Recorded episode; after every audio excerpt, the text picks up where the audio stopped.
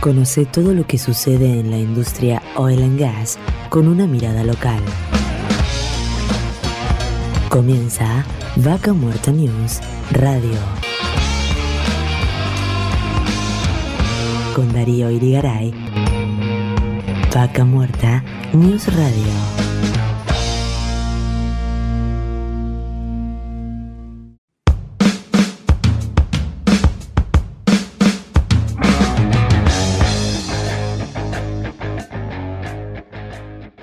Auspician Vaca Muerta News Radio. Pan American Energy, ExxonMobil Argentina, Petrol, Shell Argentina, Colegio de Ingenieros del Neuquén, Asperue y Asociados, Sindicato de Petróleo y Gas Privado de Neuquén, Río Negro y La Pampa, Río Neuquén Distrito Industrial,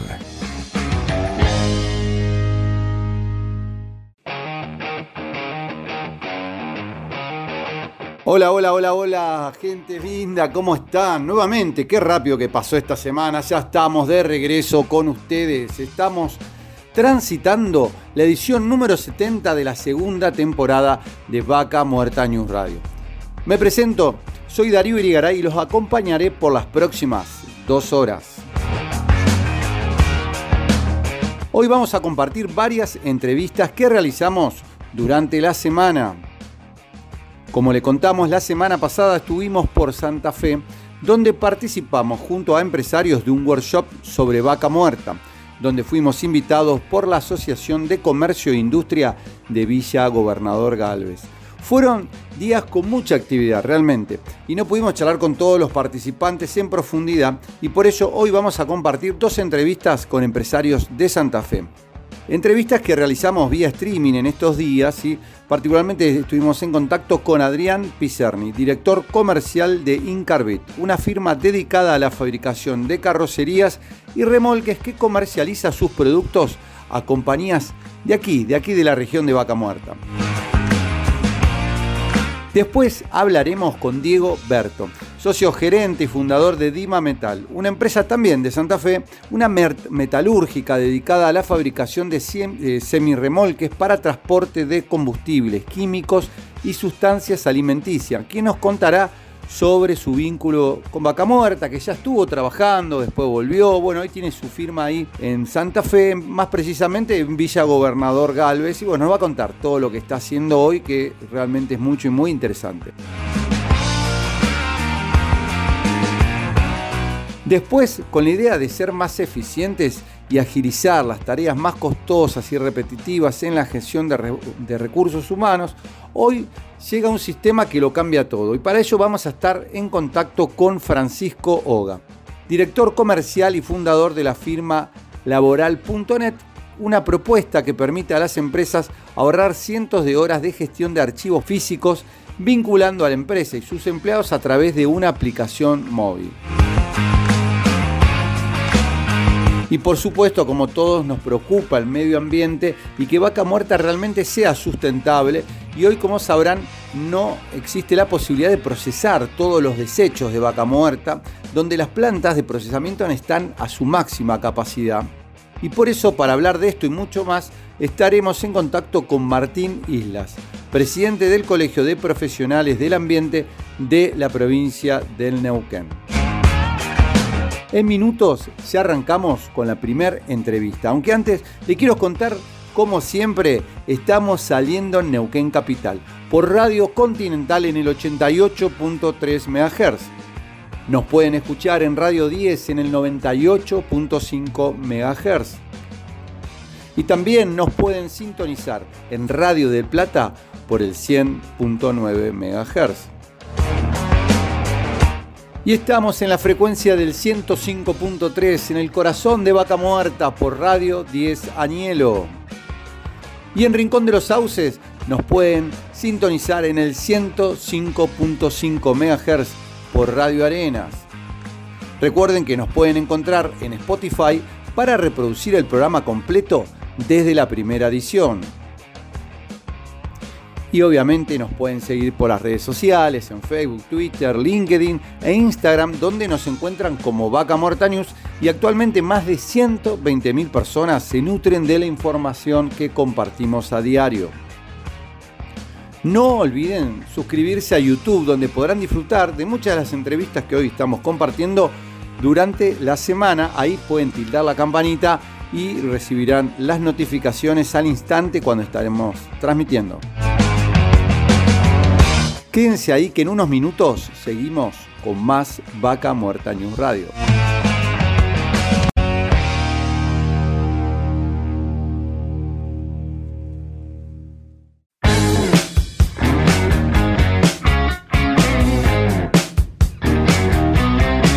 Y seguimos en Vaca Muerta News.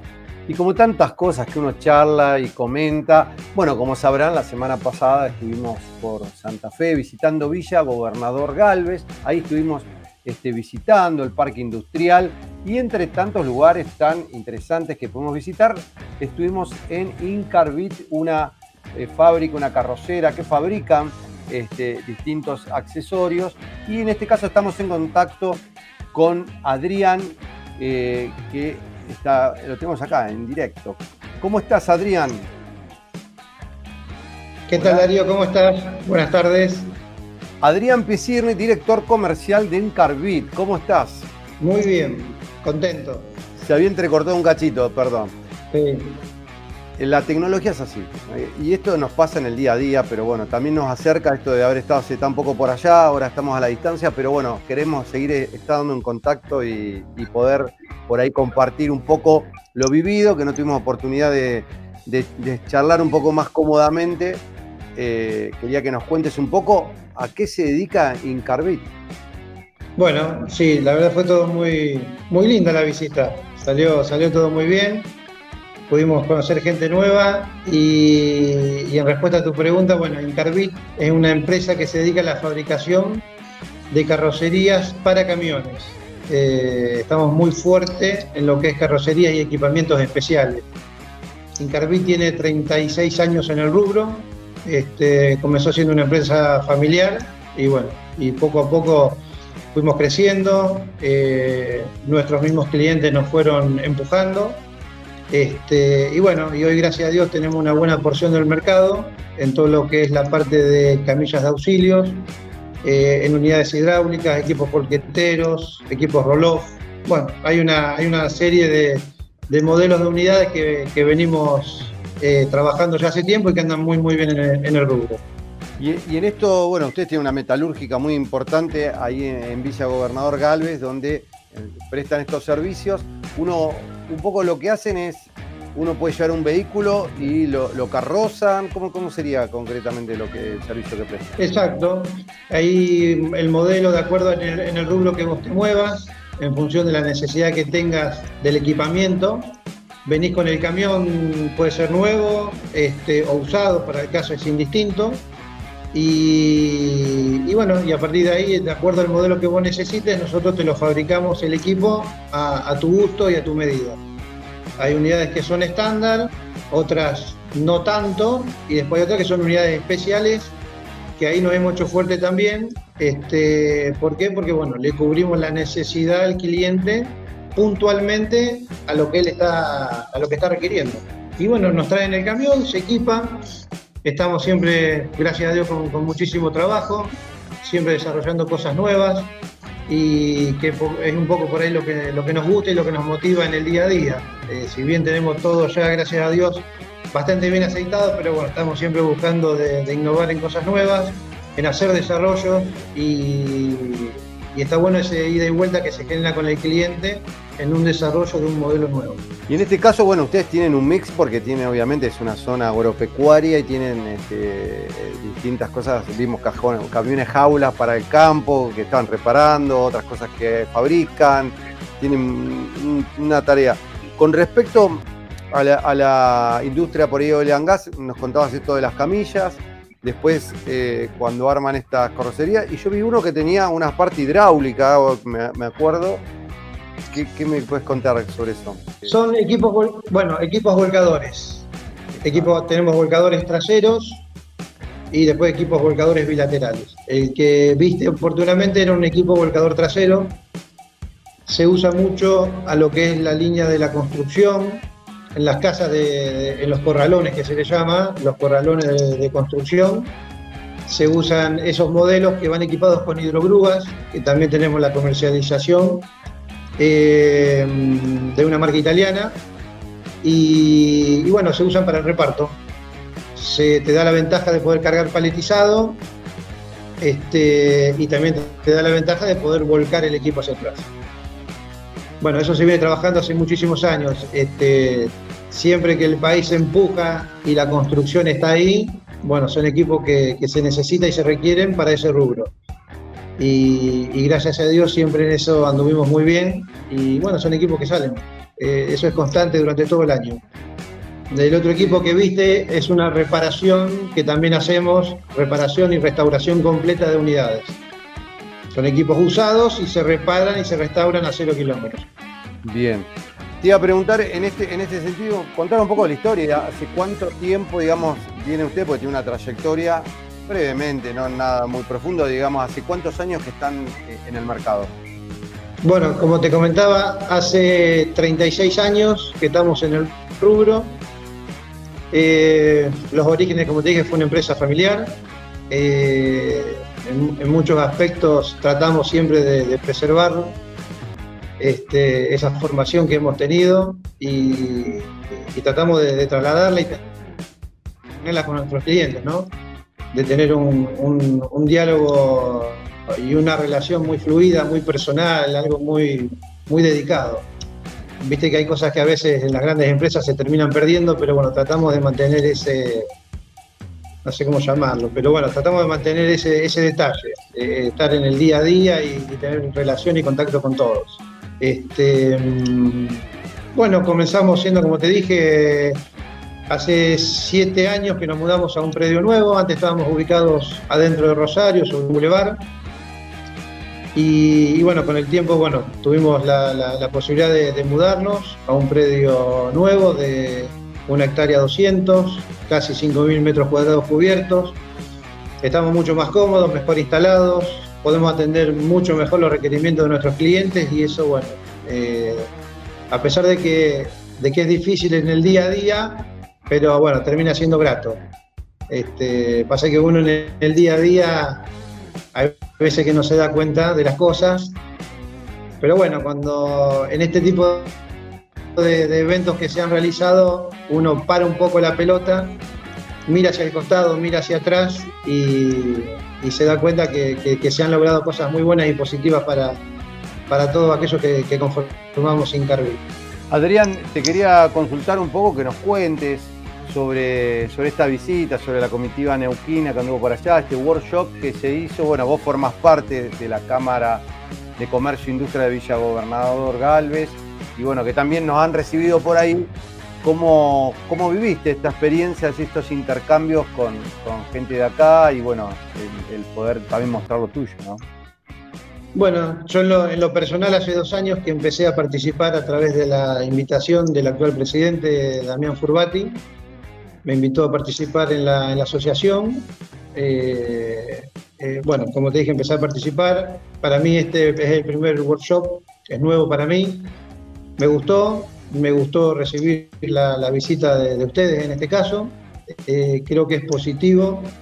Y, bueno, ahora lo que queda la tarea es seguir desarrollando, seguir desarrollando este tipo de tareas para seguir con el vínculo, eh, no solamente en el sector en el cual uno está, sino pensándolo como cámara, ¿no? Para, poder expandirlo y para que realmente sea algo positivo y bueno para la región, que, es lo que tenemos que fortalecer, nuestra región y esos vínculos también para ustedes y, que se puedan complementar tanto de un lado como del otro para, para que realmente las cosas fluyan para todos, no, no para un solo lado o para una sola región sino que fluyan para las dos partes.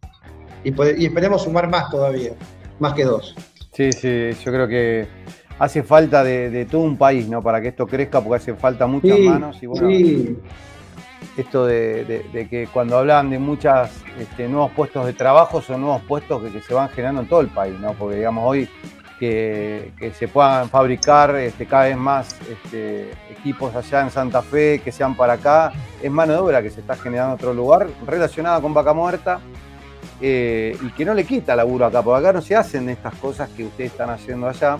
Entonces, este, obviamente que a veces se puede llegar a necesitar, ¿no? Una mano local que, por algún servicio o alguna cosa anexa, pero y ahí donde viene por ahí la parte de la conexión con las, con, las empresas locales. Bueno, ahí, ahí está el complemento.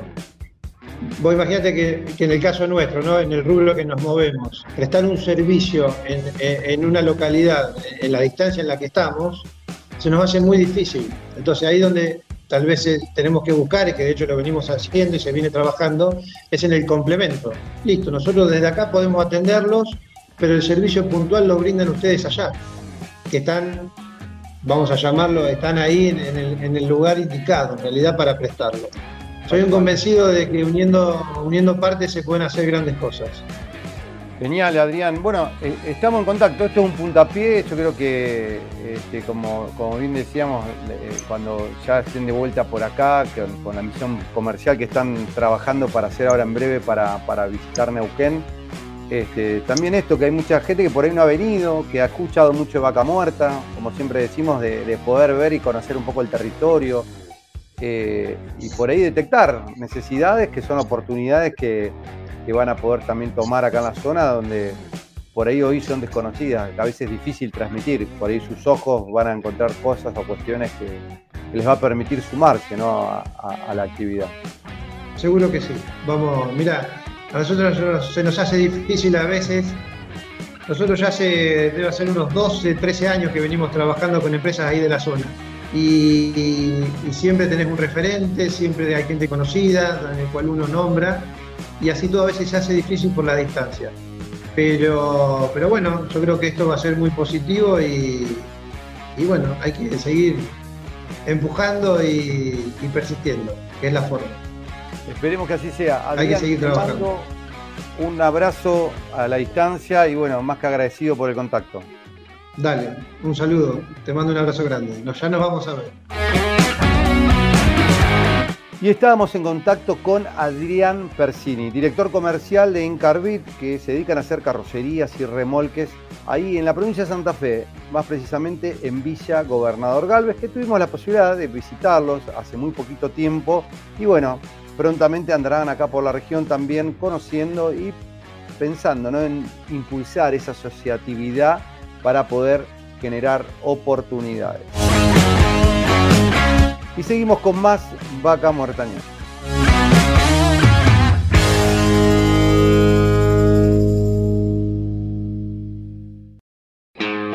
Seguimos con Vaca Muerta News Radio.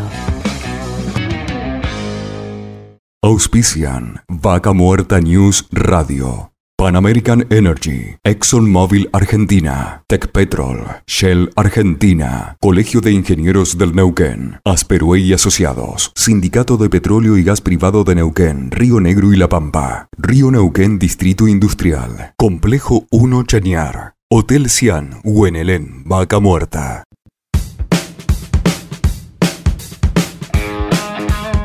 Seguimos en Vaca Muerta News y en este momento estamos en contacto con la provincia de Santa Fe, más precisamente con Villa Gobernador Galvez, donde estuvimos la semana pasada ahí eh, este, físicamente este, participando de un viaje y una comitiva y un workshop que se trabajó ahí.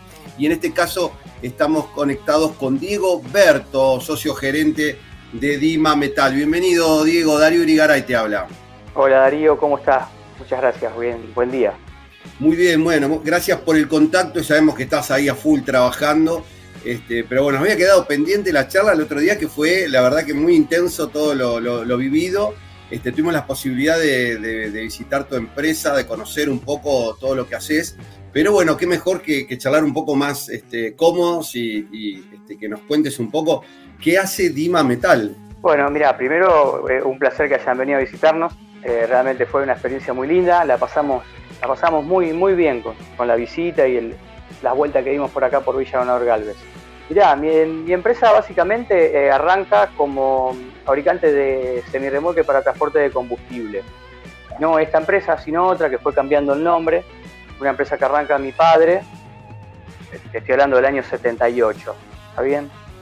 Eh, pero bueno, en lo que se fue metiendo todo lo que es transporte de combustible y en una experiencia que hace con una empresa de Neuquén, que si yo no me acuerdo mal se llamaba Santa Fe Servicios Petroleros, que ni sé si sigue existiendo, eh, hacen un movimiento de una torre de perforación, bueno, mi viejo se empieza a ser conocido en el, en el rubro y nos empiezan a pedir sobre semi-remolques equipos especiales para los servicios petroleros. Llamale Bull, Backmixer, Mindful Trailer. Bueno, y desde aquel tiempo venimos trabajando y se fue haciendo cada vez más grande, aparte de lo que sería transporte de combustible, que es nuestro fuerte, eh, todo lo que es ofrecer equipos para el servicio petrolero. Entonces ya te estoy hablando que hace desde el año 85 tranquilamente que, mi viejo ha hecho equipos para allá, para Neuquén. Eh, hemos tenido, hemos realizado trabajos a, no sé, BJ Service, Bloomberger, Dowell en su momento, cuando los equipos eran naranja, después fueron de azules cuando se transforman en Bloomberger. Bueno, muchísimo tiempo que estamos eh, trabajando para allá, para lo que era petróleo, y bueno, ahora se ha convertido ya más en vaca muerta, porque hemos hecho equipos que se hacían para lo que era convencional, y, ahora hemos empezado a desarrollar equipos para la parte no convencional de, de petróleo. Inclusive llegamos hasta tener presencia en Neuquén, que bueno, por una cosa u otra lamentablemente nos tuvimos que ir, pero bueno, con una fuerte idea de, volver a tenerlo porque nos quedó esa sensación de, haber tenido que irnos, ¿no? Mirá, no, no, no sabía eso, que ya habían estado acá, o sea, sabía que estaban comercializando equipos, pero no, no sabía eso. Sí, estuvimos, lo que pasa es que creo que la empresa la terminamos dejando en el año 2002, 2003, por ahí. A partir de ahí dejamos de tener la empresa. Eh, el, galpón quedó, inclusive, bueno, pero se pasó a manos de otra persona. Pero estuvimos ahí, estábamos por la ruta 22, eh, muy cerquita del aeropuerto. Estábamos en una zona muy linda realmente. Después, bueno, la urgencia se trasladó para otro lado, el área industrial principalmente, ¿no? Pero donde estábamos en su momento, estábamos muy bien, muy bien ubicados. Muy cerquita de BJ, Lumberger, San Antonio. Teníamos muchas de esas empresas que atendíamos. Hoy con esta, con, esta industria que tienen metalúrgica ustedes ahí en Santa Fe, eh, hoy qué equipos así puntualmente que vos me decís transporte de combustible, cada camión que uno ve de combustible, probablemente alguno de ellos pudimos ver ahí, que uno por ahí se imagina, es estos grandes tanques que llevan como 36 mil litros, creo que si bien recuerdo que nos contaste. Sí, sí, Tal cual, son de 36.000 litros. Eh, lo que hemos estado haciendo en lo que sería el rubro transporte de combustible últimamente fueron muchos tanques para metanol. lo, pasan, lo van a buscar allá a Plaza Winkle y lo llevan a La Plata. Eh, ahí tenemos muchos clientes, ahí sí te, te podés haber cruzado con más de uno de los nuestros que están constantemente yendo y viniendo. Eh, y después, bueno, lo que es respecto a tanques, no solamente combustible, sino que fabricamos cisternas de, de transporte de ácido clorhídrico, en el rubro petrolero se usa muchísimo. También los fabricamos en este momento, tiene una demanda muy alta para lo que es el norte con la extracción de litio. Mira, y en este caso el ácido clorhídrico, ¿qué tiene? ¿Una protección especial, el tanque? ¿Qué es lo que...? Sí, sí, las cisternas son revestidas interiormente con, con goma. Se le realiza un caucho, que no lo realizamos nosotros, pero lo realizamos con algunas empresas que están acá en la zona nuestra, son las más fuertes, entonces se realizan en conjunto. Por ahí, si viene un cliente que me pide la cisterna, nos juntamos con la persona que se lo realiza el trabajo y bueno, ya se, entre los tres nos ponemos de acuerdo, cada uno realiza lo suyo, la cisterna por lo general nuestra se termina, va a la empresa que le realiza el caucho interior y vuelve para que nosotros la pintemos y le hagamos toda la, finalización para que salga de acá a trabajar. En este caso, ¿no? Después hay cisternas que no son para, para ácido clorhídrico, pero por ejemplo lo que es petróleo para agua de formación o los colchoneros que se realizan también con pinturas de epoxi para soportar la dureza del agua de la zona o los residuos que pueda traer de ácido clorhídrico también o algunos sulfatos. Se realizan unas pinturas epoxis para darle protección al tanque interiormente. Así que están en varias partes, digamos, varios este, usos distintos de, en este caso, bueno, ustedes fabrican todos chasis y sale andando de ahí de, su empresa. Sí, sí, nosotros tenemos eh, licencia de configuración de modelos para varios modelos. Tenemos dos ejes juntos, tres ejes juntos, dos más uno, uno más uno. Bueno, la variedad de, la configuración de ejes que hoy exige el transporte, tenemos la mayoría. Y estamos trabajando con algunos que están nuevos, como el 1 más 1 más 1, pero están todos en vía de, conseguir la licencia de configuración. Sea, el tanque se va de acá patentado. El cliente viene con la patente, nosotros le ponemos la patente y sale a funcionar. De acá puede ir a cargar combustible o de acá puede ir a, realizar el servicio petrolero que, tenga que hacer. Excelente. Así que, ¿cuáles son las perspectivas que tienen de, crecimiento hoy en torno al desarrollo de, Vaca Muerta?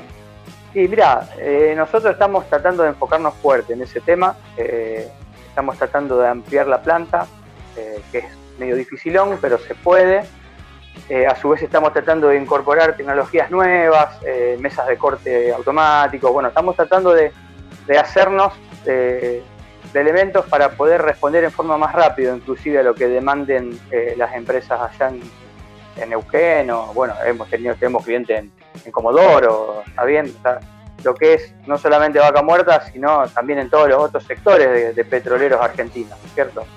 Y bueno, y la idea es realmente eh, tratar de pisar de vuelta fuerte allá, recuperar un poco el terreno que hemos perdido. Eh, las empresas de servicios se pusieron media difíciles en cuanto a lo que es tratar de tener acceso a las oficinas de compra y esos sectores, pero bueno, eh, tratar de recuperar el, movimiento que teníamos con ellos. Que se ha ido retomando a poquitito, ¿eh? con las visitas a las, a las exposiciones de Oil and en Buenos Aires, Neuquén, y volver a hacer contactos empieza a fluir nuevamente. Nos habíamos alejado un poquitito, pero lentamente eh, estamos de vuelta a estar en contacto. De hecho, no dejamos de trabajar nunca, ¿no? Siempre hemos tenido trabajos. Mermó bastante al nivel de trabajo que habíamos llegado a tener. Pero de a poquito se va, se va haciendo un poco la pandemia hizo que también esto se frenara un poco, uno no, tendría esa, porque me volví a conectar por las ferias, digo, es como que este año también fue un año de reencuentro, ¿no? Como que todo se empezó a, empezar a esos engranajes a mover. Sí, sí, sí, realmente, realmente en eso se, frenó bastante, no se podía viajar, si no nosotros sabíamos estar a lo mejor una semana, dos semanas en Neuquén, yendo, viniendo, no se podía viajar, no se podía pasar por provincias fue un contacto medio raro, la gente trabajando desde las casas. Bueno, me imagino que el servicio petrolero no en sí, pero gran parte de las oficinas, me imagino que lo que es compra, todo eso fue trabajando de sus lugares y se hizo un poquito complicado. Cortó un poco el, diálogo. Pero como te digo, se va retomando a poquitito. Se va retomando y aparte se está moviendo muchísimo más también el, tema en vaca muerta. Nos sorprendió mucho la fuerza laboral que hay este, en Villa Gobernador Galvez y en Santa Fe, ni hablar, y bueno, en todo lo que es este, la industria metal mecánica que, hay en la zona, digamos, entiendo que hay una gran mano de obra calificada en la zona, bueno, tienen, eh, están medio como en el centro del país también para ir hacia todos lados.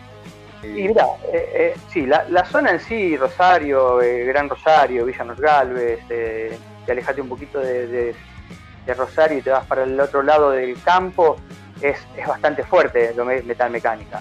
Eh, o sea, el rubro agropecuario también exige que la zona sea fuerte en metal mecánica. Eh, en la zona, lo que respecta a carrocera también es importante. Hay radicadas muchas empresas que fabrican lo mismo que yo y la mano de obra sí está bastante, en esta zona está muy especializada en lo que es soldadura, tornería. Eh, metalmecánicamente es, es fuerte, sí, realmente es fuerte.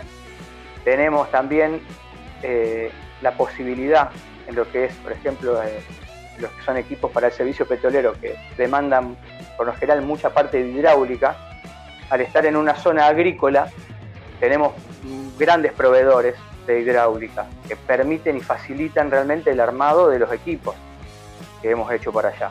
Tuvimos la oportunidad de ver ahí que están innovando también en otras áreas que no sé si se pueden contar, pero las vimos ahí que estás trabajando en otras cosas que, eh, que otros rubros que no son solo transporte, en estructuras. Eh, sí, bueno, en este momento estamos trabajando con una empresa de Buenos Aires que también comercializa sus equipos en, vaca muerta. Es una empresa proveedora de equipos de GNC, con la cual estamos trabajando ya hace un tiempo y le estamos fabricando eh, los equipos eh, fijos para los equipos de GNC de estaciones de servicio, llamémosle, o si no, le hacemos unos esquí petroleros en donde ellos montan los, los que ellos llaman boca de pozo, no manejo mucho el rubro, no manejo mucho el tema, pero bueno, eh, recuperan ahí eh, hacen la primera compresión del gas que sale para después llevarlos a otros equipos. No sé cómo es el tema porque lo estamos incursionando y lo que nosotros básicamente hacemos es la metalúrgica pesada. Son unos esquí que llegan a pesar 12.000 kilos sin el equipo de ellos. son un, equipo bastante importante. Eh, eso también, estamos trabajando muy fuerte. Explosivos, este, sí, estamos realizando unos equipos de GNC que vienen a reemplazar eh, los antiguos equipos que se ponían en los búnkers de las estaciones de servicio en el techo y se hacen, eh, hoy se ven, si vos vas por las, por las rutas, vas a ver una estación de servicio que tienen los equipos de GNC al costado, en vez de estar en el techo el equipo de compresión. Eh, y bueno, nosotros le hacemos esos, esos, esos chasis, esos gabinetes que son extremadamente reforzados, al punto de que llegan a ser antiexplosivos, ¿no? Claro, sí, en este sentido hay, también una tendencia, porque hoy están empezando a ver camiones a, GNC de la huella de carbono, de reducir y, bueno, de, empezar a este, también ir cuidando el medio ambiente. El gas, obviamente, que es eh, como ese paso intermedio hasta que algún día sea cero, pero que es un paso importante. Y el tema de las estaciones de gas también es un requerimiento que van a hacer falta cada vez más, porque hoy si vos vas a Nielo no hay estaciones de gas, por ejemplo, en Chaniar no hay, en Neuquén Capital sí, pero bueno, después este, si van camiones a trabajar a la zona, no. A tal punto, te cuento así, hay un par de empresas que se armaron este, estaciones portátiles, hay camiones para llevarle el gas a los camiones que ellos usan. Ah, mira, eso no, lo conocía. Pero bueno, este, este, este, gabinete que yo te estoy hablando vendría a ser, digamos, algo que reemplazaría en forma, o, que daría la solución de forma bastante inmediata a poder eh, tener GNC, digamos. Sí, sí, sí, no, espectacular. La verdad que uno, uno va viendo todo esto, y bueno, yo el otro día me quedé con algo que, que se habló, que a veces hablaban de la cantidad de puestos de trabajo que genera Vaca Muerta, ¿no? Y de tener esta noción de que no es eh, solo oil and gas y la industria y el pozo, sino todo lo que se genera alrededor, ¿no? Porque vos estás en otra provincia donde están produciendo equipos para acá, donde yo entiendo que hasta por costos de costo de vida, costo cuánto te sale un, empleado con lo que cobre en Santa Fe, no sería lo mismo lo que cobra acá, o sea que se ah, manejan otros costos y es más, este, es más este, posible hacerlo allá que acá. Entonces, este, esto que se hablaba de decir, bueno, se pueden armar cosas allá, acá se puede dar el servicio de colocación, de, mantenimiento y otras cuestiones, este, ir sumando actores de todo el país. No, no, por supuesto, se daría, ha pasado, me ha pasado de, tener que hacer un equipo, por ejemplo, eh, y que la terminación la hemos hecho en Neuquén, porque nuestro cliente quería que la parte hidráulica se la hiciera su proveedor de hidráulica exclusivo de Neuquén y eh, nos trasladamos allá, se hizo el trabajo, en, se termina el trabajo en Neuquén en conjunto y se entrega en Neuquén. No, no, por supuesto, variables hay, hay un montón, es cierto, los costos a lo mejor acá pueden ser un poquito menores, ya nada más pensando en el flete de lo que le pueda cargar a la materia prima que uno necesite, llamémosle Buenos Aires Rosario, Buenos Aires Neuquén, es completamente distinto. Eh, entonces hay, hay materiales que a lo mejor acá resultan más económicos conseguir, elaborarlos y que vayan para allá ya elaborados, obviamente. Sí, sí, inclusive vos vimos ahí que vos utilizás productos de otros, por ejemplo la tapa de que usás de, los tanques, que la, la, se la otro proveedor porque es algo también, digamos, entiendo que es algo que tiene que tener eh, la tapa, que después la soldás vos, pero es de Sí, lo que, a lo que vos te referís, por ejemplo, son para los tanques de, ácido clorhídrico. Eh, los, casquetes principales son eh, toriesféricos. Eh, ese toriesférico hay muy pocas empresas que lo realizan. Los más importantes y las mejores, obviamente, están en Capital Federal. Nosotros las realizamos todos ahí.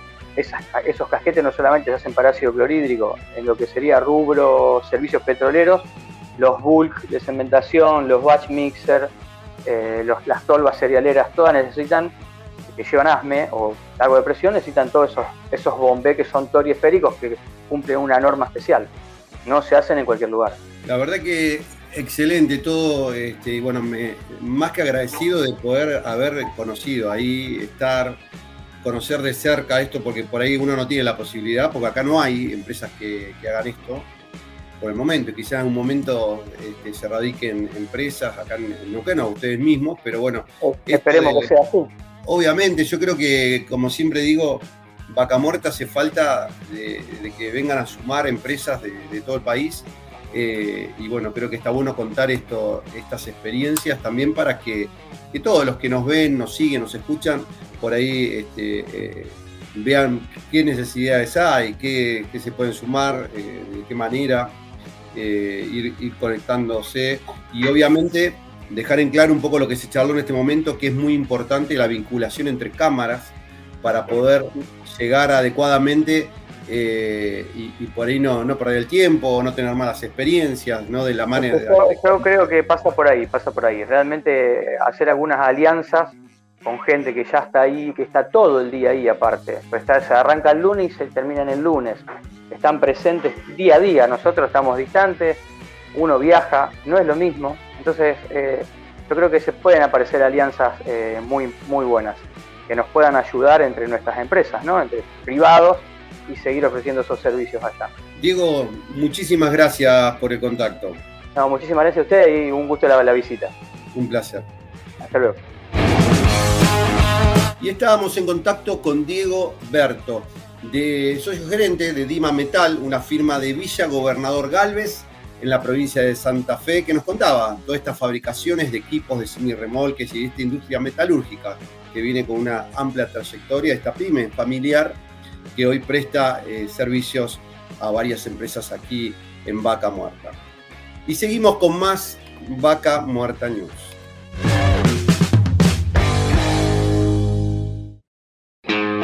Seguimos con Vaca Muerta News Radio.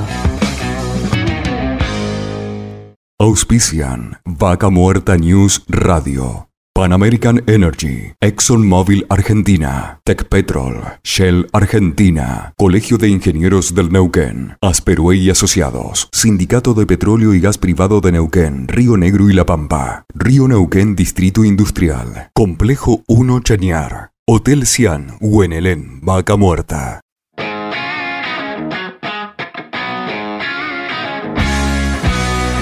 Seguimos en Vaca Muerta News y para hablar un tema recurrente, los recursos humanos, ¿no? Esto que tan importante en Vaca Muerta y obviamente que la gestión de los mismos es clave. Y con la idea de, ser más eficientes y agilizar las tareas que son cada vez más costosas por toda la documentación que hay que trabajar, en este momento estamos en contacto con Francisco Oga, que es director comercial y fundador de la firma laboral.net.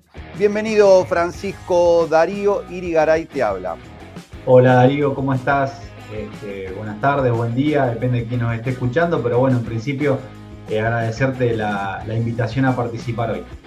No, un placer tenerte acá y obviamente que nos encanta poder contar, contar las innovaciones y, todo esto que se va sumando eh, en, tener soluciones, ¿no? soluciones para ser cada vez más eficiente, de poder este, ayudar en este caso a la industria a que resuelva ciertas eh, cuestiones que, del día a día.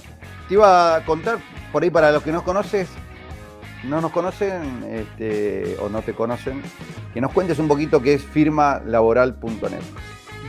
Bueno, Darío, les cuento, a ver, básicamente Firma Laboral es una aplicación que permite que la empresa se vincule con su gente, con los empleados. ¿sí? El propósito de Firma es permitir que las tareas más repetitivas del sector de recursos humanos puedan ser simplificadas a través de, la aplicación nuestra. ¿Sí? Atrás de la aplicación existe un sistema que el administrador puede eh, enviar una serie de, documentos y de comunicaciones y de archivos que hacen que del otro lado el empleado en la palma de la mano pueda desde firmarlos, notificarse, verlos, visualizarlos e interactuar con la empresa. Entonces, lo que permite básicamente, y nuestro producto estrella acerca de esto es básicamente los recibos de sueldo. Eh, es algo que se ha, se ha instaurado mucho en, todas las industrias, diría yo, no solamente en el oil and gas, sino que en muchas de las industrias de los que, clientes que tenemos.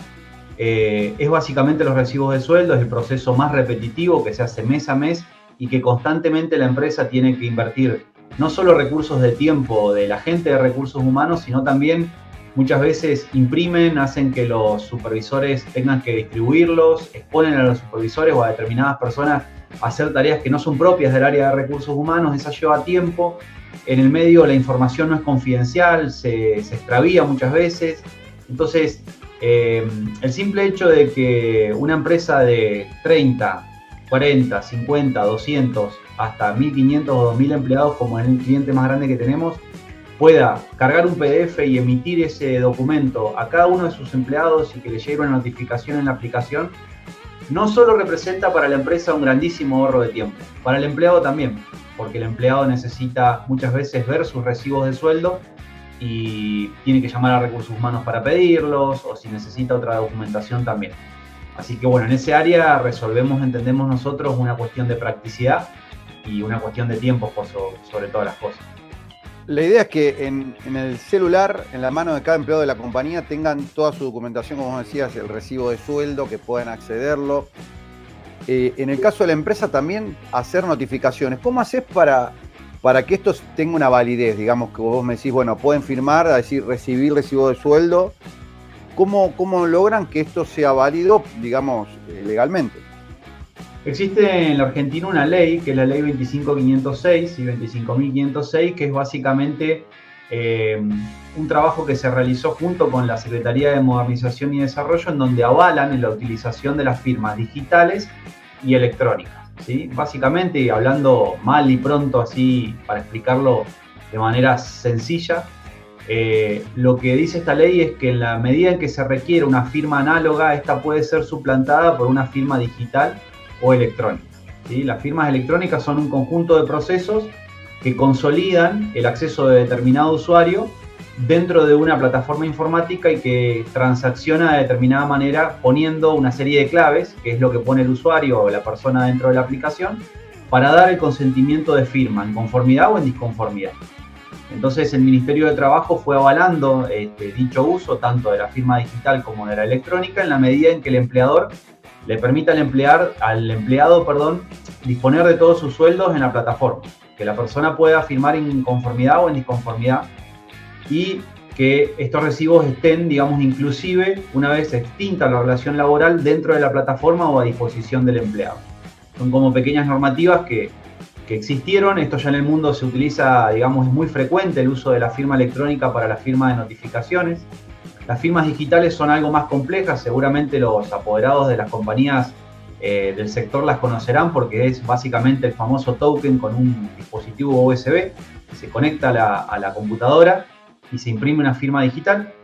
A diferencia de la electrónica, está mucho más avalada a procesos masivos, en donde hablamos de 200, 300 personas, no sería técnicamente viable que una persona vaya y gestione ese token.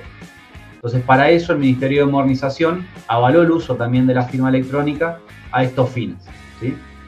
Así que bueno, esa es un poquito la constancia jurídica de, cómo funciona este método.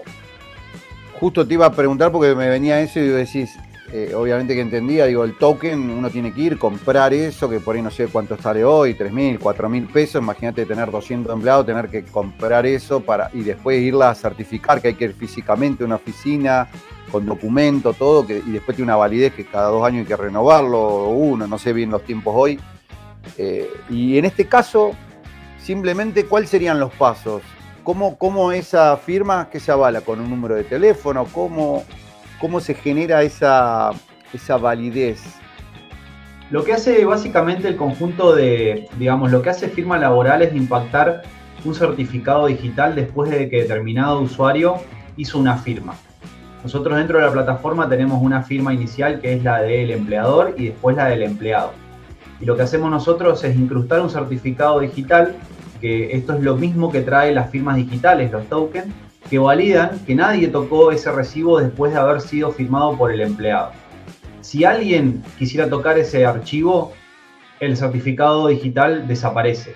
Y el certificado digital al desaparecer ese recibo pierde validez jurídica, por lo tanto en cualquier circunstancia de auditoría ese documento, digamos, es inválido. ¿sí? Entonces, no solo salvaguardamos la, validez jurídica de la empresa, sino también la protección del empleado. Es decir, si un recibo mañana aparece sin estos certificados digitales, en definitiva no son válidos este, porque no, no prueban, digamos, de alguna manera la autoría de esa firma. Por ahí, Francisco, para que nos entienda, por ahí este, tener un poquito más de claridad, porque digo, imagínate, hoy empieza a trabajar un empleado nuevo en una empresa. ¿Qué tiene que firmar o cómo se vincula? ¿Cómo es eso para decir, bueno, esta es mi firma? Eh, ¿Cómo le da esa autenticidad? ¿Ingreso a una web? Eh, ¿Subo copia de mi documento? ¿Cómo, genero esa vinculación o esa firma digital de día cero? Arranco la empresa, suponete, a trabajar. Ok, tenemos el mismo proceso de validación que, por ejemplo, puede tener eh, cualquier persona en una plataforma de un banco o de mercado pago o mercado libre. ¿Qué es lo que te necesita el sistema? Primero, vos tu acceso a firma laboral la lo vas a tener en la medida que tu empleador te dé de alta en la plataforma. ¿sí? Entonces, no cualquier persona se puede registrar en firma laboral solo y exclusivamente si el empleador consideró a determinadas personas dentro de la nómina. A partir de ahí, el sistema te va a hacer llegar un mail y te va a invitar a que vos te logues. Por lo tanto, el mail, como dirección electrónica que se denomina dentro de lo que conocemos, valida un primer paso de su usuario ¿sí? y acepta que la persona está ingresando. Cuando la persona ingresa, cambia sus contraseñas, es decir, hace un segundo proceso de validación en donde cambia los accesos a la plataforma. Seguido de ello, el sistema le pide frente y dorso del DNI, fotocopia, eh, perdón, foto, digamos, tipo selfie, para que valide su, identidad. Y seguido de ello, inclusive, la firma análoga, que si bien la firma electrónica suplanta la análoga, eh, es parte también de los protocolos de decir, bueno, hacemos mucho más robusto el proceso de acceso de una persona. Para un segundo ahí. Paremos un, segundo. La firma análoga que firmo en el teléfono, hago mi firma con el dedo en la pantalla como si le hicieran un postnet hoy que voy a algún lado. Exactamente, y ahí vas mostrando un poco los patrones de tu firma que en algún posible eh, caso en donde tenga que ser auditada tiene sentido, digamos, esa documentación. Pero por detrás, Darío, la realidad es que el sistema va capturando una serie de datos como por ejemplo georreferenciación, fecha y hora, ¿sí? y cada una de esas cosas, cada vez que hay una firma, ¿sí? sean 5 empleados o sean 500, cada vez que existe una firma atrás del sistema, eso acompaña a la firma electrónica para que sea auditada, digamos, en el caso de que, necesite serlo. Ahora, ahora entendí un poquito el proceso como para que lo entendamos todo. Me parece que es como tal decías, eh, uno entra en una plataforma como Mercado Pago y de esta manera uno va verificando todo y nos da la tranquilidad de decir, bueno, sabemos que justamente vos le mandaste el mail, le llegó, se dio de alta, entonces ahí certificaste la relación y la autenticidad de esa persona. De ahí en más, que acceden a la plataforma y eh, el primer recibo de sueldo se lo mandan por ahí. ¿Qué otros tipos de, notificaciones le mandan? Por ejemplo, no sé, me imagino, no vino a trabajar, el certificado del médico. ¿Qué, otras cosas eh, y qué, usos prácticos tiene firma laboral? Mira, para nosotros hay dos o tres cuestiones que están muy buenas. Primero y principal, el tema de la documentación. Es decir, siempre que vos requieras una firma, cualquier documento que envíes a través de la plataforma, lo vas a poder correr. Entonces, esto significa desde un llamado de atención, de una notificación, una declaración jurada de domicilio. Eh, durante la pandemia, la Superintendencia de Riesgos del Trabajo lo que permitió fue básicamente también que capacitaciones y las entregas de PP puedan ser firmadas a través de electrónica porque el empleado no se podía apersonar, digamos, en las oficinas, entonces eh, permitieron eso también. Cualquier cosa que vos necesites, el sistema es flexible para que crees las carpetas que vos quieras y que puedas ejecutarlas con, el firmado electrónico. Pero no solo el firmado te acompaña, quizás necesites como empresa enviarles algo al empleado para que lea, para que tome, para que se capacite, para que se baje, y también la plataforma te sirve a esos efectos. ¿sí? Y por otro lado, la misma plataforma permite que el empleado envíe algo. Entonces, si el empleado necesita actualizar, por ejemplo, eh, desde, no sé, una licencia de conducir o un carnet psicofísico, lo puede hacer, lo envía, necesita enviar un certificado médico, lo envía, si el empleado necesita mandarnos una rendición de gastos, cualquier documento que la empresa quiera recibir, lo puede hacer también a través de la plataforma. Entonces, esto ya es otra dinámica, no se me llena el WhatsApp de notificaciones de gente que te manda un montón de cosas, sino que cada persona por su lado te envía eso, si vos lo aceptás pasa su legajo, si no lo aceptás le pones una revisión y iniciás un intercambio con el empleado de esa manera. Eso todo a través de la aplicación. Quedando ahí almacenado de por vida con en esta relación de la empresa con el empleado. Exactamente, pasa a ser parte del legajo, digamos, que vincula a la empresa con, su gente, ¿no? Contanos, Francisco, hoy, ¿cuál es su vínculo con la industria, con Vaca Muerta? ¿Cómo, cómo ya están teniendo experiencias? Porque obviamente que entendemos que la industria es muy exigente con todo lo que es documentación. ¿Cómo, cómo están eh, viviendo esto? Bueno, déjame, que te cuente dos cositas que, me, casi que me olvidé un poco de, comentártelas anteriormente y que tienen relación con la industria. Hay dos módulos muy interesantes. El primero es la cartelera digital. Eh, la cartelera atrás de la aplicación lo que permite es a la empresa sectorizar comunicaciones y que aparezcan en el front de la aplicación, es decir, en la primera pantalla de la aplicación. Entonces, desde una salutación, no sé, por el Día de la Madre, por el Día de eh, X trabajador o un trabajador que cumplió 5 años, 10 años en la empresa y querés saludarlo y querés que todos se enteren, se puede publicar esa cartelera dentro del sistema. La segunda, que es el vínculo que tenemos muy estrecho también con la industria y son parte de los desarrollos que tenemos gracias a los clientes de la industria que nos van pidiendo constantemente mejoras, eh, es un motor, un motor de alertas documentales. ¿Qué significa esto? En la medida en que la gente empieza a cargar información, esa información tiene vencimiento. En la medida que esos vencimientos se van acercando, el sistema dispara alertas a los interlocutores dentro de la empresa y también hay un calendario en, la estructura principal del sistema. Entonces todos en la empresa, inclusive el empleado propiamente, puede ver cuándo se vence su carnet de conducir, sabe que tiene que pedir licencia, sabe la empresa cuántos eh, exámenes médicos tiene que pedir presupuesto este mes, eh, cuántos días de licencia va a tener que tener también, porque vienen próximamente vencimientos. Y esta, este calendario, digamos, ha servido mucho a las empresas dentro de lo que es el control para, para justamente alertar y compartir responsabilidades, ¿no? Porque antes era como que, si de alguna manera uno o dos tenían en conocimiento ese Excel en donde estaban todos los vencimientos, después pasaban cosas y se vencían. Y, a buscar la, la raíz de la causa y todo el tema ese, ¿no? Entonces, la realidad es que con las alertas de los vencimientos te permite ser mucho más dinámico y anticiparte a eso. Y dentro del sector del, oil and gas tenemos, la verdad que por suerte, muchos clientes que nos acompañan. Eh, entendemos nosotros que muy contentos con la plataforma, la plataforma es muy sencilla, permite que gente que está muy dispersa, este, con niveles mínimos inclusive de conectividad y de posibilidades de acceso, porque la aplicación es muy liviana, eh, puedan ejecutar sus firmas sin problemas, puedan loguearse, puedan entrar y, resolverle temas que a veces la empresa les apremia a presentar porque tienen que presentar determinada documentación en X fecha y, bueno, se contactan con el empleado, nuestro, nuestra plataforma tiene, por ejemplo, si hay empleados que no han firmado los documentos, les genera recordatorios automáticamente. Entonces, tenemos el caso, por ejemplo, de, una empresa que entró hace poquito con casi 600 empleados en nómina y ya en el segundo mes de implementación están con un 98% de tasa de firmado. Eso nos, pone muy contentos porque es parte de la integración del sistema para con la gente.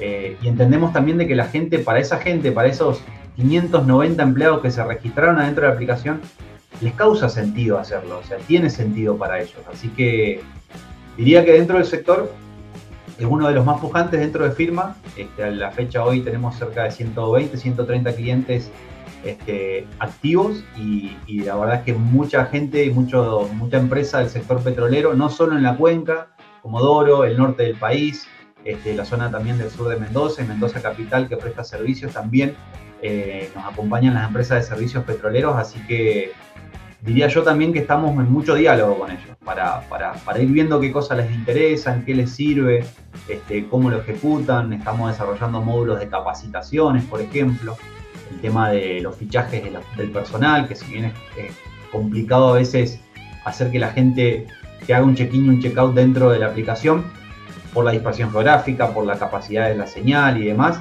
Nada, de a poco se va trabajando con la empresa y se consiguen buenos resultados. Así que muy contentos con, con el recibimiento que ha tenido el oil and gas con nosotros.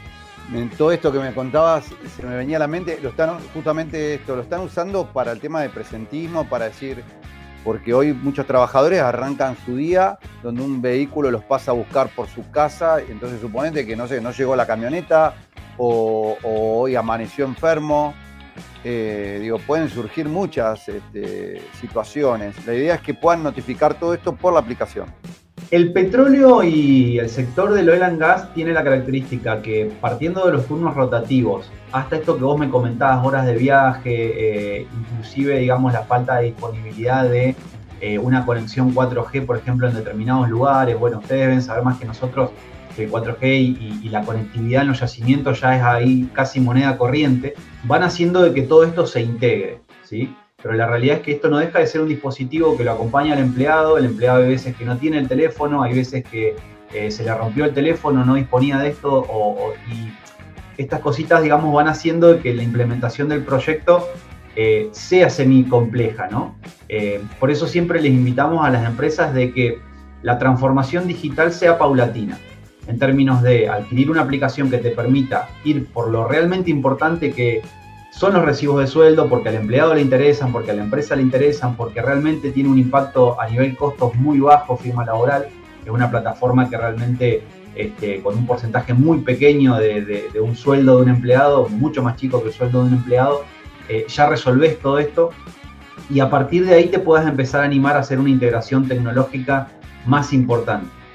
Eh, y nosotros a veces decimos, no nos empachemos con la tecnología, porque la tecnología también muchas veces te avallalla y te, y te como que te promete resolver un montón de cosas y siempre está bueno ir por lo bueno, por lo perfecto tenemos que apuntar, pero, pero a poquito ir haciendo lo que, lo que te va solucionando las cosas más rápidas, en otros lugares se le denominan los quick wins, ¿no? las ganancias rápidas de algo para que te permitan ir avanzando en ese proyecto. En ese caso, firma laboral es el aliado perfecto, diría yo, porque tiene una superficie de, acción en la empresa muy amplia, eh, una implementación en menos de 48 horas ya está activa la plataforma y también el periodo de adaptación de su gente es muy, muy corto, así que bueno, eso también es una ventaja. Es decir, el hecho de que, en un mes ya tengas a toda la gente participando en la plataforma está bueno también. Sí, sí, esto que vos contás, digo, el tema de la curva de aprendizaje, ¿no? que en tantos sistemas a veces tan compleja y esto que vos contás, que realmente en 48 horas, digo, bueno, imagino, das de alta la nómina, se les manda correo a todos los empleados, cada uno recibe ese correo, se da de alta la plataforma, digo, esto es un proceso, pero bueno, la verdad que me parece muy interesante, desde ya agradecido que nos puedas compartir toda esta información, esperemos que, por ahí este, los que quieran conectarse, ahí entren a firmalaboral.net, que es su web, y puedan... Este, eh, conectarse con ustedes y, bueno, ver cómo, cómo, pueden acceder a esto eh, para, poder optimizar todo el tema de los recursos humanos. Sí, absolutamente. Es algo rápido de implementar, como digo, es algo que no representa una cuestión de, seis meses como los sistemas complejos a veces nos tenían acostumbrados, de que sea una decisión de, de noviembre, diciembre para ver si el año que viene recién nos podemos, no, nada, esto es una decisión que se puede tomar rápido que se puede implementar rápido y ahí está la, invitación, ¿no? De que, lo hagan las empresas, de que se animen, que nos contacten, por supuesto. Eh, que con total garantía esto es un beneficio no solo para la empresa, sino también para el empleado. Eh, creemos que el puente de nexo entre las empresas y los empleados tiene que achicarse. Este, más cuando la empresa crece. Cuando la empresa crece, ese puente se empieza a ampliar y empieza a ser más distante. Te doy un caso, por ejemplo, tuvimos un cliente que me dice, o nos comenta y nos dice, ah, mira qué bueno acá, eh, dentro de este tablero yo puedo ver los cumpleaños de tal persona. Y mientras estaba viendo esos cumpleaños y nosotros le hacíamos la presentación del sistema, ese gerente le mandó un WhatsApp a ese empleado que cumplía años y ese empleado le contó que en las empresas que había estado nunca lo había saludado un gerente por su cumpleaños, de manera personal, ¿no? Entonces eso para nosotros tiene sentido, parece una pavada porque en términos, eh, no sé, de programación es algo sencillo, pero en términos del impacto para la persona del otro lado tiene mucho sentido. Así que bueno, esas son las cosas que nos motivan a, seguir avanzando, a agregarle mejores cosas al sistema, a llenarlo un poco más y, demás. Francisco, te agradecemos el contacto. Darío, muchísimas gracias por el tiempo, saludos a toda la audiencia y bueno, a disposición por cualquier cosita que necesiten.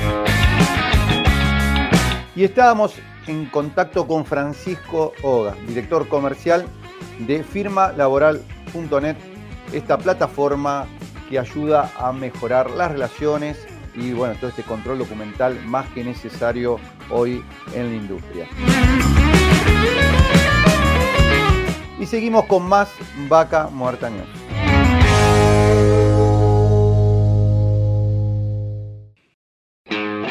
Seguimos con Vaca Muerta News Radio.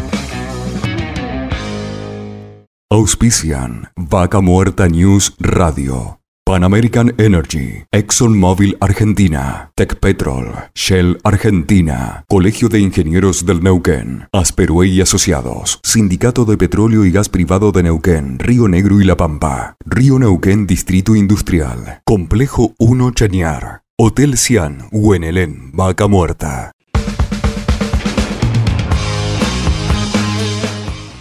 Seguimos en Vaca Muerta News para hablar de un tema como lo es el medio ambiente, clave en Vaca Muerta y obviamente que apostamos a la sustentabilidad, a pensar en un futuro posible y coexistir ¿no? con este gran desarrollo que a la vez este, tantos residuos genera y que necesitan ser procesados. Y bueno, muchas cosas que se dicen, que no se conocen, que no se saben, pero qué mejor que para hablar de todo esto estamos en contacto en este momento con Martín Isla, presidente del Colegio de Profesionales del Ambiente de la provincia de Neuquén. Bienvenido Martín, Darío Irigaray te habla. Hola, ¿qué tal? Darío, muchas gracias por la entrevista. Muy, muy contento de tenerte hoy acá para justamente hablar de todo esto, como decíamos, que, por ahí no se habla mucho, es un tema por ahí que siempre hay que tomarlo con pinzas, porque bueno, creo que, que uno puede hablar de todo pero obviamente a veces hablamos de, ignorancia, ¿no? de, decir, che, ¿qué pasa con esto? Eh, es así, se acumulan los, residuos en vaca muerta, hay capacidad de procesamiento, muchos nos dicen faltan inversiones. Contanos un poco cómo, cómo estás viendo vos todo desde tu lugar. Bueno, nosotros, hacemos una mirada que, si se puede decir, es como una mezcla de empresarial, eh, un poco de empatía para ver cuáles pueden llegar a ser los cuellos botella de vaca muerta y para que se desarrolle como todos los neuquinos queremos que se desarrolle. Pensamos en términos de sustentabilidad, como dijiste vos, y queremos que esto funcione y que quede algo eh, positivo para todos los neuquinos y que a nuestros hijos les dejemos eh, tierra que sea algo productivo en el futuro, que si tiene que cambiar la matriz energética, que la puedan aprovechar y que no le dejemos, eh, no sé, un desierto sin, sin agua en esos conceptos y en, esas, en esa búsqueda de empatía, entendemos de que esto puede llegar a ser algo que frene la producción, o sea, porque si llega un momento que no tenés dónde meter eh, los residuos, eh, no va a poder existir la actividad porque no, no, van a poder seguir haciendo la producción o la perforación como la están desarrollando o como lo están pensando en el futuro. Entonces nos preocupa la situación, hace bastante venimos eh, denunciando y contando que esto puede llegar a perjudicar a, Vaca Muerta y tenemos que ver de qué forma lo podemos lograr entre todos. Es algo que tiene que ser una mezcla entre las operadoras, el gobierno, el sindicato, todos tienen que trabajar para que esto funcione y que sea eh, amigable y que sea que perdure en el tiempo. Y en este sentido, como vos bien decís, esto de que pensar qué le vamos a dejar a nuestros hijos, ¿no? De decir, y yo creo que todos los que vivimos acá en Neuquén, por ahí queremos que se desarrolle por todos los recursos que se generan económicos principalmente, pero queremos que, poder pensar en un futuro posible. Ahora, si uno proyecta, ¿no? Decís, hoy, no sé, hay 30 equipos de perforación en Neuquén, hay 4 o 5 sets de fracturas, no están quinta fondo, por decirlo, y si uno hace una comparativa con Estados Unidos, con, el desarrollo que podría haber en un momento que ya se concreten los nuevos oleoductos y gasoductos y se duplique lo que se está haciendo hoy, se van a duplicar los residuos y que hoy uno los ve y decís, che, no están alcanzando hoy en esto que vos decís, no están a fondo, no alcanzan a procesar. ¿Qué faltan más empresas? ¿Faltan más inversiones? ¿Qué, qué ves vos en este aspecto? A ver, en materia de inversión, la inversión que se hizo en Neuquén es muy buena en materia. A ver, para eh, aprovechar todos los recursos que, estamos, vamos, vamos, a hacer el foja cero. O sea, hoy se está generando una cantidad de residuos que, como decís vos, es, pequeña en comparación con lo que viene. El tema es que la inversión que se hizo se hizo para eh, poder amortiguar o tratar todo lo que se estaba generando hace cinco años atrás y las empresas hoy están colapsadas. Por eso recurrieron al relleno de seguridad para ver si eso es una salvación para amortiguar nada más lo que se viene nosotros lo pensamos como que es un, una forma en la que vos frenás un poco, amortiguás y vas a tener que seguir haciendo inversión y mejorando las tecnologías porque esto no va a dar abasto un relleno de seguridad.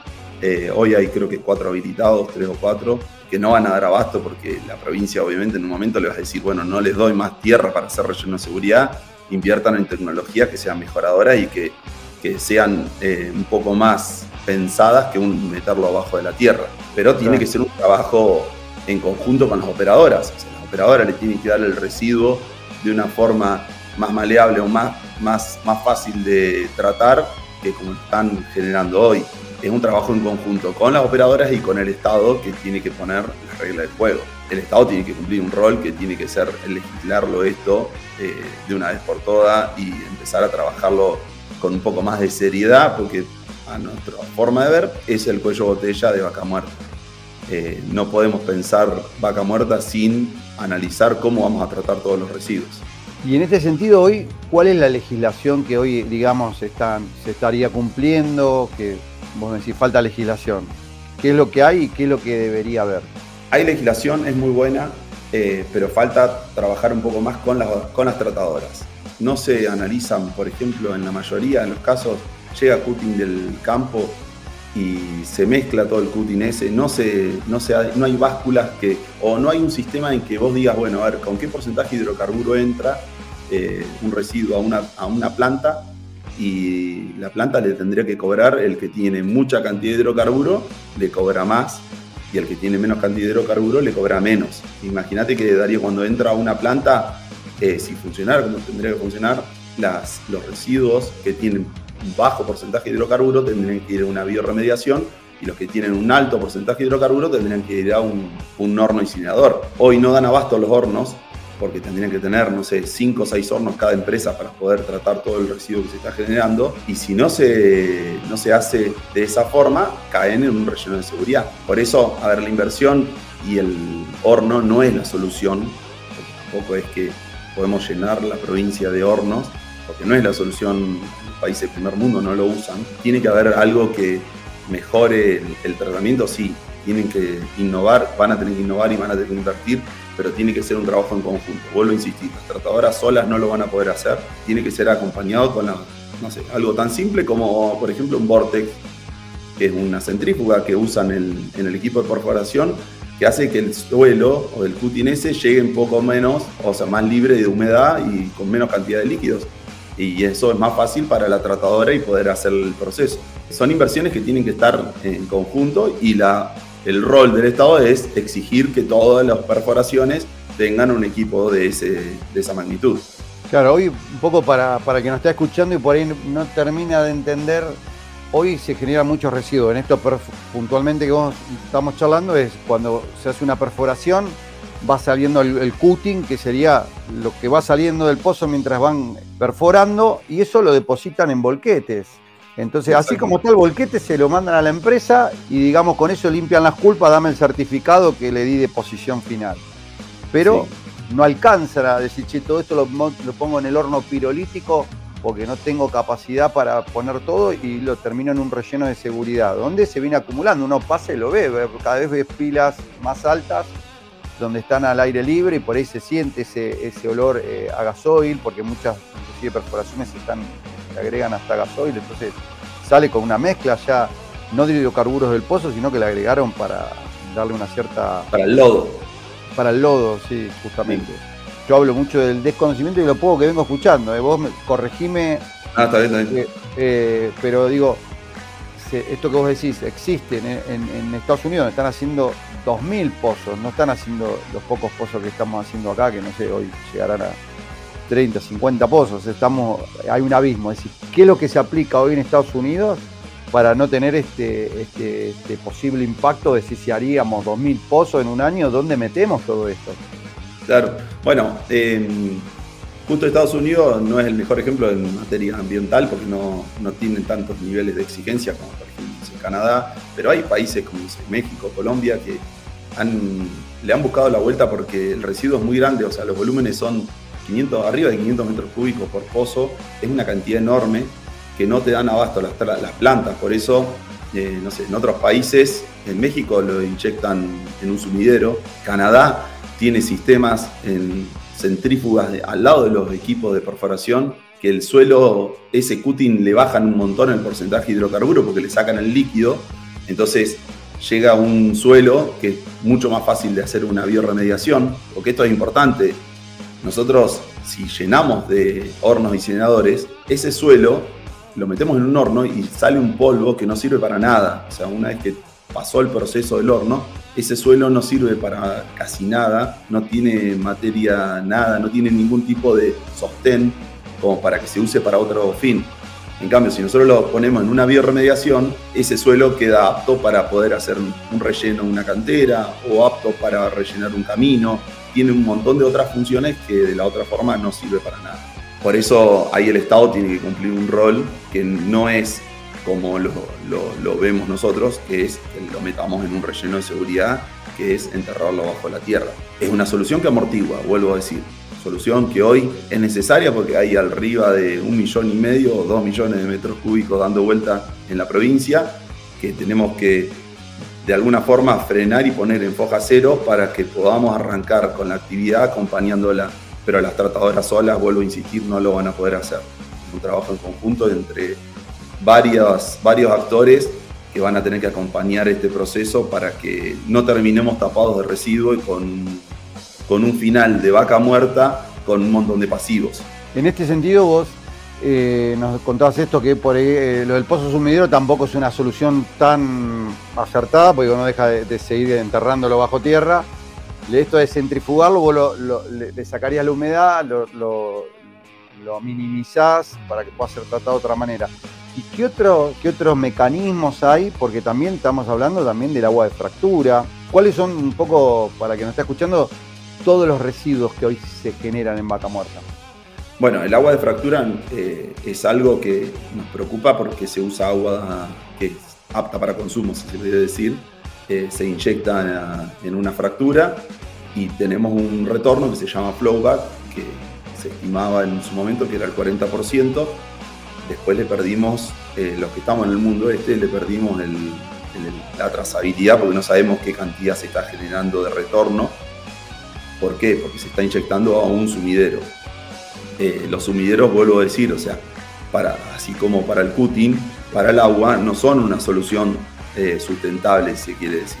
Eh, nosotros planteamos que todo ese agua de flowback se recupere, se ponga en tratamiento y se vuelva a reinyectar para otras facturas, porque obviamente sabemos que el agua es un recurso que en un momento se nos va a agotar, que no es renovable, que necesitamos sí o sí buscarle la vuelta para que ese flowback lo tratemos y lo reinyectemos de nuevo. O sea, eso es, eso es hablar de sustentabilidad y de vaca muerta con un poco más de criterio ambiental, con un poco más de, de mirada a futuro y no pensar que lo hacemos y queda todo destruido y después, bueno, quedó un montón de camionetas 4x4, pero no tenemos dónde usarla, nos va a quedar un, algo que va a estar destruido, una tierra que no va a servir para nada.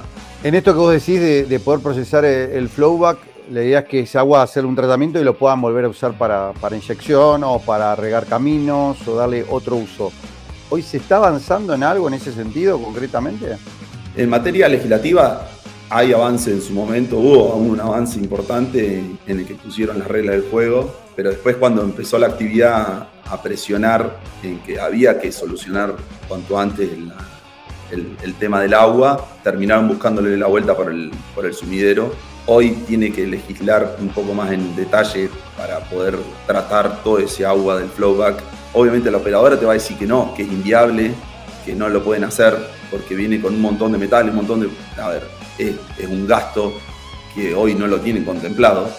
Si nosotros se lo imponemos hoy, van a pegar el grito en el cielo las operadoras y no les va a gustar mucho pero que tiene que ser una solución porque el agua en un momento, en una crisis hídrica como la que estamos viviendo, con una crisis climática como la que estamos viviendo a nivel mundial, no podemos eh, pecar en tirar agua bajo un sumidero y olvidarnos de resolver el problema. O sea, es, esconder la, la, suciedad bajo la alfombra. ¿Alguna consulta hoy? ¿Se está midiendo de alguna manera lo que se inyecta a los sumideros? ¿O cada operadora lo, lo inyecta y no se sabe? Eh, sí, eso lo hace Recursos Hídricos de la provincia, que tienen sumideros habilitados en el que se piden turnos y las operadoras van y disponen en esos sumideros. Tienen caudalímetros, obviamente, y controlan qué cantidad de metros cúbicos están tirando dentro de los sumideros.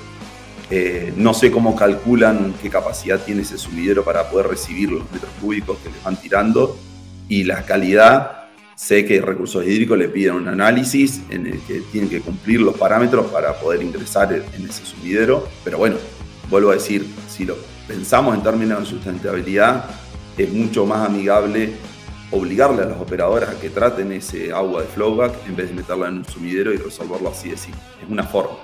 Ahí paralelamente hay un tema que seguramente como has escuchado, el tema de los posibles sismos que generan las fracturas y o los pozos sumideros.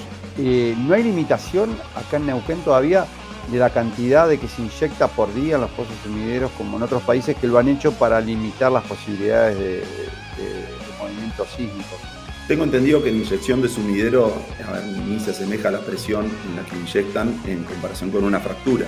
Creo que la inyección del sumidero no es la causal de un sismo, porque lo que hace es eh, inyectar en un pozo que fue transformado de pozo a sumidero, o algunos que los construyeron específicamente para sumidero, pero la mayoría de los casos son pozos viejos que los inyectan, los usan para eso. Pero digamos, no tiene ningún límite, van, inyectan, digamos. Inyectan y por eso no sé qué, a ver, qué análisis le hace recursos hídricos a ese sumidero, a ver qué capacidad puede recibir. Eso no lo desconozco. Pero bueno, algo que por eso también hay un montón de preguntas que nos hacemos cuando lo meten abajo de la alfombra. O sea, es como que perdemos posibilidad, eh, no sabemos qué cantidad se está generando, eh, sabemos que le cambian muchas ese flowback eh, cuando está ya perforando y están fracturando, perdón, ya empiezan a tener ese retorno y lo ponen como agua de producción y lo mandan a las plantas para hacerle su, tratamiento en la planta de decantación o de separación de sales, o sea, un suelo que es un agua que viene con, mucha cantidad de impurezas y una mezcla que es difícil de tratar.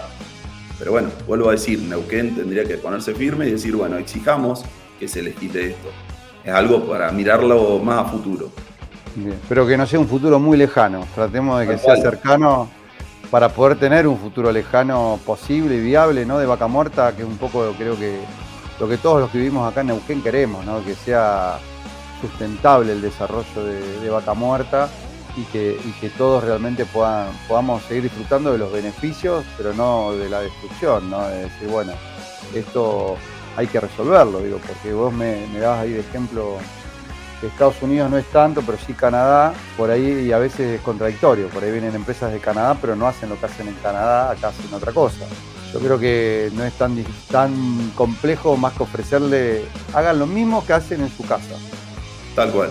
A ver, Estados Unidos, Canadá, eh, hay veces que no son, no son países que, a ver, Canadá tiene un concepto totalmente diferente, pero Estados Unidos es hijo del rigor, o sea, hay un montón de organizaciones y un montón de gente que se dedica entorpecer la actividad, si se quiere decir, pero desde el punto de vista ambiental le ponen un montón de exigencias y por eso hacen algunas cosas, no sé, en materia de aire, que nosotros obviamente todavía no tenemos una legislación ya a nivel de la inversión de vaca muerta, en materia de aire tienen un montón de exigencias para las perforaciones que nosotros no lo tenemos y falta un montón para que Neuquén pueda tener esos conceptos de, cuidado de calidad de aire. Pero lo hacen. Sea, no lo hacen porque son buenos cuidando el ambiente en Estados Unidos. Lo hacen porque se lo exigieron. Por eso eh, creo que es, el rol del Estado es clave para decir, bueno, a ver, ¿qué le vamos a dejar a las generaciones futuras? ¿Cómo lo vamos a pensar? Eh, ¿Un vaca muerta que va a destruir o un vaca muerta que va a dejar un montón de cosas y nos va a dejar una tierra productiva para poder disfrutar todo lo que cosechamos en, la producción de vaca muerta. Sería lo ideal pensarlo así, pero bueno, son más los gobernantes de turno los que tienen que darnos esas herramientas. Martín, muchísimas gracias por el contacto. Bueno, gracias a vos Darío, esperemos que, que sirva un pantallazo general de la situación. Excelente, muchísimas gracias. Gracias a vos, que tenga un buen. Y estábamos en contacto con Martín Islas, presidente del Colegio de Profesionales de Ambiente de Neuquén, para hablar de esto que nos preocupa tanto como lo es los residuos ¿no? que se generan en vaca muerta cada día y hoy no se eh, pueden procesar en su totalidad. Y bueno, ¿qué, ¿qué, poder hacer? Y esto, un Estado más presente que realmente se ocupe de estas cuestiones con mayor seriedad, porque por ahí hay leyes, pero no se terminan de, de cumplir o faltan leyes con un poco más de rigor para conocer. Y esto que charlábamos, ¿no? De qué es lo que se hace en otros países que por ahí acá no, o en otros países eh, pues es más liviano. Bueno, todas estas comparativas que, bueno, nutren un poco pensar en un proyecto de desarrollo de vaca muerta más sustentable. Y seguimos con más vaca muerta news.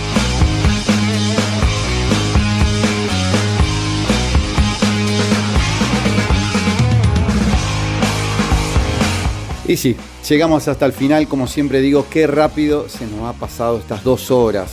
Sí, por supuesto, no quiero dejar de agradecer a todos los que hacen posible este programa. Ahí en los controles, a Mari Carmen García en la producción general del programa. A Santiago Po, que se suma a partir de hoy al equipo de producción. A Horacio Viascochea en la redacción de Vaca Muerta News. A Juan Díaz en la coordinación general parte de la coproducción con Grupo Record y la editorial Patagonia Activa. A Ramiro Díaz en la técnica en Radio 10. A Federico Peralta en el soporte técnico informático. A Gustavo Gajewski en la producción de Rincón de los Sauces y Radio Arenas. A Nicolás Rodríguez en la producción de Neuquén y Radio del Plata a la voz de nuestros auspiciantes, al señor Gabriel Rivera. Y obviamente también a ustedes que están del otro lado les agradecemos por acompañarnos en cada edición. Y nos encontraremos aquí dentro de siete días en esta misma frecuencia.